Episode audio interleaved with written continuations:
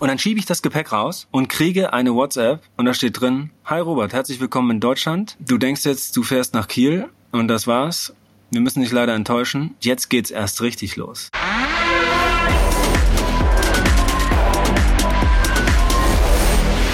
Hi, mein Name ist Robert Mark Lehmann und das hier ist der Podcast zu der neuen Serie KSK Kämpfe nie für dich allein. Es war ja klar, die letzte Übung wird eine 24-Stunden-Survival-Übung sein. Wir wurden in den Dschungel geschickt, um dort zu überleben für 24 Stunden mit eigenen Mitteln. Wir durften nur ähm, ein bis zwei Liter Wasser mitnehmen, ein Stück Seil und eine Machete. Und damit mussten wir auskommen für 24 Stunden. Das war tatsächlich kein Problem. Denn wir wurden ja von den Belize Defense Force gut vorbereitet, von den KSK-Ausbildern gut vorbereitet und äh, es stellte sich heraus, der Dschungel konnte uns tatsächlich nichts anhaben. Es war also wirklich cool. Wir haben natürlich auch wieder wie immer Schwein gehabt. Das Wetter war gut, es hat nicht geregnet, wir wurden nicht im Schlamm ertränkt. Ähm, es lief also echt gut. Wir hatten verschiedene Aufgaben. Wir mussten unser Shelter bauen, wir mussten Feuer machen, Wasser besorgen und eine Falle bauen. Und wir haben die Nacht gut überstanden, beziehungsweise, also ich habe die ganze Nacht Feuerwache gehalten, ab 23 Uhr bis morgens um sechs, sieben Stunden schön am Feuer gesessen, immer wieder einen neuen Holzscheit aufgelegt und es war auch cool, dass wir genug Holz gesammelt hatten. Es hat genau gereicht bis zum nächsten Morgen, während ich andere Gruppen gehört habe, die nachts nochmal irgendwo ein Holz geschlagen haben. Also wir waren offensichtlich sehr, sehr gut vorbereitet.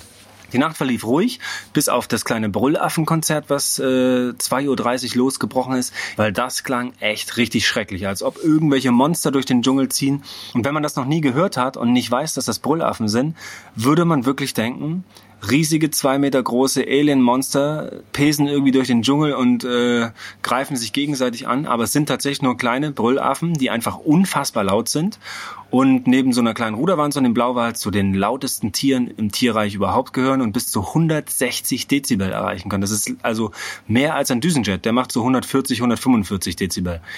Das sind schon ziemlich krasse Viecher, die hört man über 10 Kilometer. Ich würde schätzen, die waren bei uns ja so drei Kilometer weit weg. Und es ist wie, als ob ne, äh, neben einer sitzt, neben einem einer sitzt, der einen anbrüllt. Also es ist wirklich echt ziemlich abgefahren. Die anderen Gruppen sind auch aus ihren Hängematten beziehungsweise aus ihren selbstgebauten Sheltern raus und äh, standen wirklich im Dschungel und wussten überhaupt nicht, was los ist und dachten, alter Schwede, what the fuck, was geht denn hier gerade bitte ab? Und die Nacht war so, ja, ne, bis auf das Nichtschlafen echt cool, am Feuer sitzen so, das hatte auch ein bisschen was Romantisches und immer wieder einen Scheit nachlegen. Die Jungs haben eigentlich ganz gut gepennt auf unserer selbstgebauten äh, ja, Holzmatratze, Holzliege. Das lief eigentlich ganz gut. Und am nächsten Morgen um sechs kamen die Ausbilder der Belize Defense Force und unser KSK-Ausbilder und haben unsere, ja, ich sag mal, unser Lager abgenommen. Also haben geguckt, wie gut haben wir es aufgebaut, wie sorgfältig sind wir mit den Materialien umgegangen, haben wir wirklich nur natürliche Materialien verwendet und ich muss sagen, ich bin sehr stolz. Sie waren extrem zufrieden. Also es gab volle Punktzahl. Unser Shelter war extrem gut aufgebaut, im richtigen Winkel, richtige Materialien. Wir hatten ja wirklich äh, Makame-Bäume genommen. Wir haben das mit Lianen vom Boden zusammengebunden. Wir haben die Palmblätter richtig eingebunden. Also es lief alles wirklich sehr, sehr gut und sie waren alle sehr zufrieden mit unserem coolen Bauwerk. Hat ja auch echt lange gedauert. Sie waren zufrieden mit unserer Falle, sie waren zufrieden mit dem Feuer und auch mit unseren Wasservorräten. Das lief also wirklich astrein und äh, besser als erwartet. Das Schlimme ist nur, dann hieß es abreißen die Karre. Und dann dachte ich, oh nein, in stundenlanger Mühe haben wir das aufgebaut und dann musste man das einfach so abreißen. Es war für mich so ein bisschen schwierig, weil wir haben uns wirklich viel Mühe gegeben. Sah auch cool aus. Ich hoffe, man, ihr werdet ein paar Bilder irgendwo sehen. Das war wirklich genial. Tja, und das Abreißen war dann auch wie so, ja, die Zelte zusammenbauen im Dschungel. Weil mit 6 Uhr und Abschluss der Survival-Übung war es dann tatsächlich vorbei. That's it. KSK Dschungel beendet. Und natürlich gehe ich raus aus so einer Nummer mit einem lachenden und einem weinenden Auge. Das Lachende schaut nach Deutschland in mein Bett, in mein Kopfkissen, Schwarzbrot, ein frisch gebrühter Kaffee, all das, was man so sehr vermisst auf solchen Expeditionen oder solchen Aktionen. Da hat das lachende Auge hingeguckt und das weinende tatsächlich zurück in den Dschungel, weil der Dschungel war extrem cool. Die neuen Skills, die ich mir aneignen konnte, was äh, Rettungssanitätertum betrifft, also wirklich wie man bei schweren Wunden vorgeht und, und was ich da alles gelernt habe, was ich gelernt habe über den Dschungel, wie ich mich verhalte mit den Tieren, mit den Pflanzen, die, wie man einen Shelter baut, Baumaterialien, sowas hatte ich bisher noch nicht gemacht. Ich habe in Dschungeln gelebt, aber immer mit mitgebrachten Zelten und Ausrüstungen. Jetzt kann ich das auch ohne. Ich kann viele Sachen mitnehmen und ähm, nicht nur was die Skills betrifft, sondern auch wieder menschlich. Ich habe neue Menschen kennengelernt, ziemlich coole Typen, ziemlich coole Mädels. Es war ja, war ja auch eine Frau dabei. Alle waren super offen, haben meine Befürchtungen nicht erfüllt und meine Erwartungen übertroffen. Die Vorbereitung der Unterstützungskräfte auf Dschungelsituationen. Die war wirklich extrem geil, hat mir persönlich viel gebracht und äh, das finde ich immer toll, wenn ich irgendwo was mitnehmen kann, was lernen kann. Tja, Leute, am Ende habe ich sogar das Tapir gefilmt. Ihr werdet es nicht glauben, aber ich habe Wildkameras an verschiedenen Standorten ja ausgebracht und ich habe es tatsächlich geschafft und am letzten Tag noch, während ich im Survival-Training war, tatsächlich mein Tapir gefilmt. Das ist natürlich extrem cool. Ja, jetzt ist es irgendwie so, eigentlich will man gar nicht zurück nach Deutschland, weil es erwartet einen dort wieder WLAN, E-Mails, Stress, Beamten, dies, das. Und der Dschungel war irgendwie schön ruhig und leise und zumindest tagsüber, nachts war er nicht leise, da war er sehr laut. Die Typen waren cool, das, was wir gemacht haben, war genial. Das ist einfach ein Leben, was ich wirklich richtig liebe. Einmal tief durchatmen, jetzt ist es vorbei.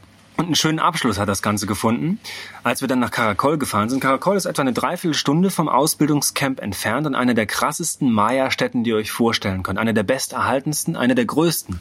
Ich habe schon einige gesehen weltweit, in Mexiko, Guatemala, Belize. Aber Caracol ist ein absoluter Hammer und wenn ihr mal in der Nähe seid, müsst ihr euch das unbedingt reinziehen. Wahnsinnige Tempelanlagen, 60, 70 Meter hoch, alles aus Stein gebaut, in jahrhundertlanger Arbeit. Absoluter Wahnsinn. Wenn man da oben drauf steht auf so einer Maya-Pyramide und über den Dschungel guckt, über das Dschungeldach, das ist, da wird man ehrfürchtig. Tatsächlich. Also das ist etwas sehr, sehr Besonderes. Und cool war das auch, weil die ganzen Soldaten natürlich mit waren nach der Survival-Nacht und sich das alles angeschaut haben. Ein Soldat wurde noch ins Berufssoldatentum befördert, also ein ganz besonderer Moment. Und mir wurde auch gedankt tatsächlich, dass ich dabei war, überlebt habe. Alle haben mir auf die Schulter geklopft und es gab sogar für mich einen militärischen Applaus. Ihr kennt den normalen Applaus aus dem Theater, aus dem Konzert oder wie auch immer. Der geht so. Und der militärische Applaus, den es für mich gab, Achtung, und da gab es natürlich auch noch ein Schmunzeln dazu. Also von daher, das war schon ganz cool. Ich habe mich auch bedankt bei den Soldaten, nochmal eine Abschlussrede gehalten und ein Soldat hat das so gut ausgedrückt, er kam als Fremder und ging als Freund. Und so sehe ich das auch. Ich habe viele fremde Menschen kennengelernt und einige davon intensiver. Und es sind da wirklich Freundschaften entstanden. Es ist wirklich ein ganz besonderer Trip gewesen mit vielen, vielen neuen Erfahrungen, den ich nicht missen möchte. Und ich bin froh, dass ich mich dazu entschieden habe, das wirklich durchzuziehen. Alles, was jetzt danach kommt, war absolute Scheiße. Denn dann ging's mit unserem ganzen Gepäck aus dem Dschungel zum Flughafen. Dann merkt man schon wieder oh, Stau, Stress, wackelnde Straßen, Autos, Klimaanlage, Hotel, Equipment tragen, kein Zimmer frei. Und so war es dann auch. Wir sind zum Flughafen in Belize, mussten von Belize nach Miami fliegen, von Miami nach London, von London nach Frankfurt. Das dauert alles anderthalb Tage. Es sind Langstreckenflüge. Also es ist schon ein bisschen knackig, das macht keinen Spaß. Und ich hatte mir extra mehr Legroom gebucht weil ich von diesen 17 Zentimetern Beifreiheit wegkommen wollte und zack, 100 Dollar bezahlt und endete mit 17,5 Zentimetern Beinfreiheit. Ja, fantastisch. Also 17,5 Zentimeter für 10 Stunden ist echt eine schöne Nummer bei so einem Langstreckenflug zwischen Miami und London. Und das Gute ist, der Flug hatte zweieinhalb Stunden Verspätung. Das heißt, wir haben in London unseren Abschluss, Anschlussflug verpasst, sind nicht rechtzeitig in Deutschland gewesen. Und diese Reise hat einfach, das war ein wie nicht enden wollender Albtraum. Mein ganzes Equipment ist ja feucht und gammelig und schimmelig und je länger das in der Tasche ist vom Dschungel, desto mehr schimmelt und vergammelt das. Natürlich hat auch die US-amerikanische Sicherheitsbehörde alles durchwühlt, gerade da, wo meine Machete drin war zum Beispiel und mein Messer und irgendwelche Ballistol-Waffenöle, die ich ja persönlich auch für meine Karabiner und ähnliches benutze. All das ist rausgeflogen, äh, mein Gepäck wurde durchsucht und durchwühlt, Sicherheitskontrolle hier, da, es ist wirklich abartig. Ich hasse es. Und alles äh, äh, was ich möchte, ist wirklich nur noch eigenes Bett, Käffchen trinken. Tschüss, guten Nacht. Ja, dann kommen wir in Frankfurt an, nach dieser endlosen Tortur und äh, blöden Reise. Gepäck tatsächlich alles da, Riesenvorteil, finde ich schon mal gut. Und dann schiebe ich das Gepäck raus und kriege eine WhatsApp und da steht drin, Hi Robert, herzlich willkommen in Deutschland. Du denkst jetzt, du fährst nach Kiel und das war's wir müssen dich leider enttäuschen. Jetzt geht's richtig los. Und ich dachte, ja, mh, genau, jetzt verarscht mich irgendjemand, hört auf mit dem Spaß. Ich bin jetzt auch nicht mehr zu Scherzen aufgelegt. Ich habe jetzt 80 Stunden nicht geschlafen oder 70. Ich habe nicht gegessen, nicht gepennt. Ich will jetzt nur noch nach Hause und ins Bett. Alle gucken super ernst und du verstehst in der Sekunde, es war kein Spaß. Und da steht dieser Satz drin und jetzt geht's erst richtig los. Hört unbedingt in den nächsten Podcast rein, dann werdet ihr erfahren, was jetzt noch alles auf mich zukommt. Meine Güte, ich, ich äh, weiß gar nicht, wo mir der Kopf steht.